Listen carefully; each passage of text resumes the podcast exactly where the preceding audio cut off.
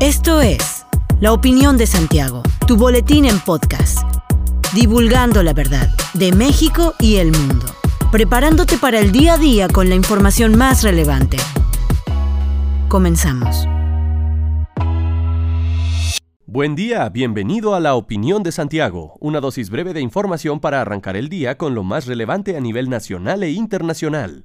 El Banco de México puso en circulación seis nuevas monedas conmemorativas de 10 y 20 pesos por los 700 años de la Fundación Lunar de México Tenochtitlan, los 500 años de memoria histórica de México Tenochtitlan y el bicentenario de la Independencia Nacional, las cuales fueron acuñadas por la Casa de Moneda de México. En conferencia de prensa matutina del presidente Andrés Manuel López Obrador, la titular de la Secretaría de Economía, Tatiana Cloutier, detalló que tres de ellas son bimetálicas y tres de plata. En Palacio Nacional, la Secretaría agradeció la aprobación de estas monedas por parte del Congreso de la Unión el pasado 8 de junio, y lo cual fue publicado en el Diario Oficial de la Federación. Las monedas de 20 pesos son de forma dodecagonal y cuentan con una imagen latente y un microtexto como elementos de seguridad. Además, son de curso legal, por lo que el público usuario podrá utilizarlas para realizar cualquier tipo de pago. La Fiscalía General de la República investiga a la directora del Consejo Nacional de Ciencia y Tecnología, María Elena Álvarez Buila, quien fue denunciada desde hace más de un año por desacato a un mandato judicial. Así lo da a conocer este lunes el diario El Universal, que señala que a pesar de que la carpeta de investigación se inició en octubre de 2020, no fue sino hasta el 21 de junio de este año que la FGR solicitó la documentación al juez Gabriel Regis López, quien realizó la denuncia contra la funcionaria. Según los estados judiciales, hasta la fecha el juez de amparo no ha podido remitir las constancias que le fueron requeridas por la Fiscalía General. De igual forma, el miércoles de la semana pasada, la Fiscalía General de la República aseguró que volverá a solicitar una orden de aprehensión contra 31 exfuncionarios del CONACIT por la presunta comisión de delitos de carácter patrimonial. La carpeta contra ellos fue iniciada en octubre de 2020 cuando Álvarez Buila denunció las supuestas transferencias ilegales y este año el caso fue remitido a la Fiscalía Especializada en materia de delincuencia organizada. Olaf Scholz, del Partido de los Socialdemócratas, se adelantó a los conservadores de la canciller Angela Merkel en unas elecciones alemanas sin precedentes que aún deben decidir quién liderará la mayor economía de Europa. El Partido Socialdemócrata de Scholz, el favorito en las últimas semanas de la campaña, obtuvo el 25.7% de los votos el domingo, mientras que los demócratas cristianos bajo Armin Laschet obtuvieron el 24.1%, según los resultados provisionales del recuento federal oficial. Ambos hombres dijeron que apuntan a encabezar el próximo gobierno del país. Ante los aplausos de sus seguidores en la sede del partido, el líder del Partido Socialdemócrata dijo que está claro que los votantes lo quieren como canciller, pero aún enfrenta meses de negociación e incertidumbre antes de que pueda hacerlo realidad. Un nuevo gobierno deberá abordar los problemas que Merkel dejó atrás, incluida la infraestructura obsoleta y la falta de inversión en tecnologías digitales. El problema más urgente es desviar su industria automotriz y su sistema energético de los combustibles fósiles sin desestabilizar la economía.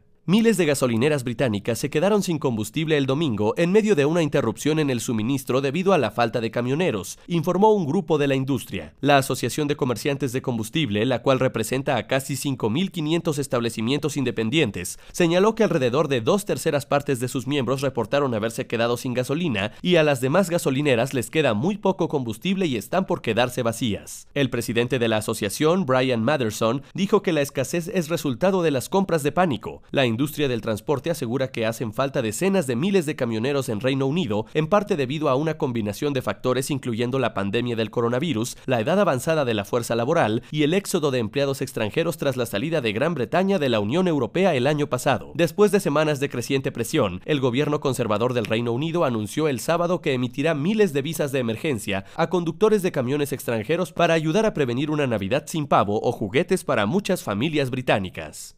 La Comisión Federal de Electricidad determinó que cerrará la compuerta de desfogue túnel número 1 de la presa Simapán, pero la afectación al suministro de agua de la zona metropolitana de Querétaro continuará 48 horas más para cuando menos 16 colonias de la capital. La Comisión Estatal de Agua informó que este periodo de 48 horas es lo que tardará el asentamiento de sólidos y arenilla presentes en el agua, un requisito para comenzar la operación de los equipos de bombeo del sistema Acueducto 2. Durante todo este proceso, la Comisión de Agua mantendrá el abastecimiento de agua agua por red establecido al inicio de esta contingencia y apoyando con suministro mediante pipas. La duración del servicio dependerá de las condiciones climáticas. Además, cuando los equipos de bombeo arranquen, se iniciará con el proceso paulatino del llenado del bordo de captación, de los tanques de almacenamiento y de las líneas y redes de agua potable del sistema acuaférico. La Comisión Estatal de Agua solicita a la ciudadanía su comprensión por los inconvenientes derivados de estas afectaciones, por lo que se refrenda el compromiso de la resolución del servicio de agua en la entidad con prontitud. Hasta aquí la de hoy. Regresa mañana para otra pequeña dosis con las noticias más importantes. Mantente bien informado con la opinión de Santiago. Búscanos en Facebook, Instagram y TikTok, arroba la opinión de Santiago. Hasta la próxima. La opinión de Santiago. Comprometidos con la verdad.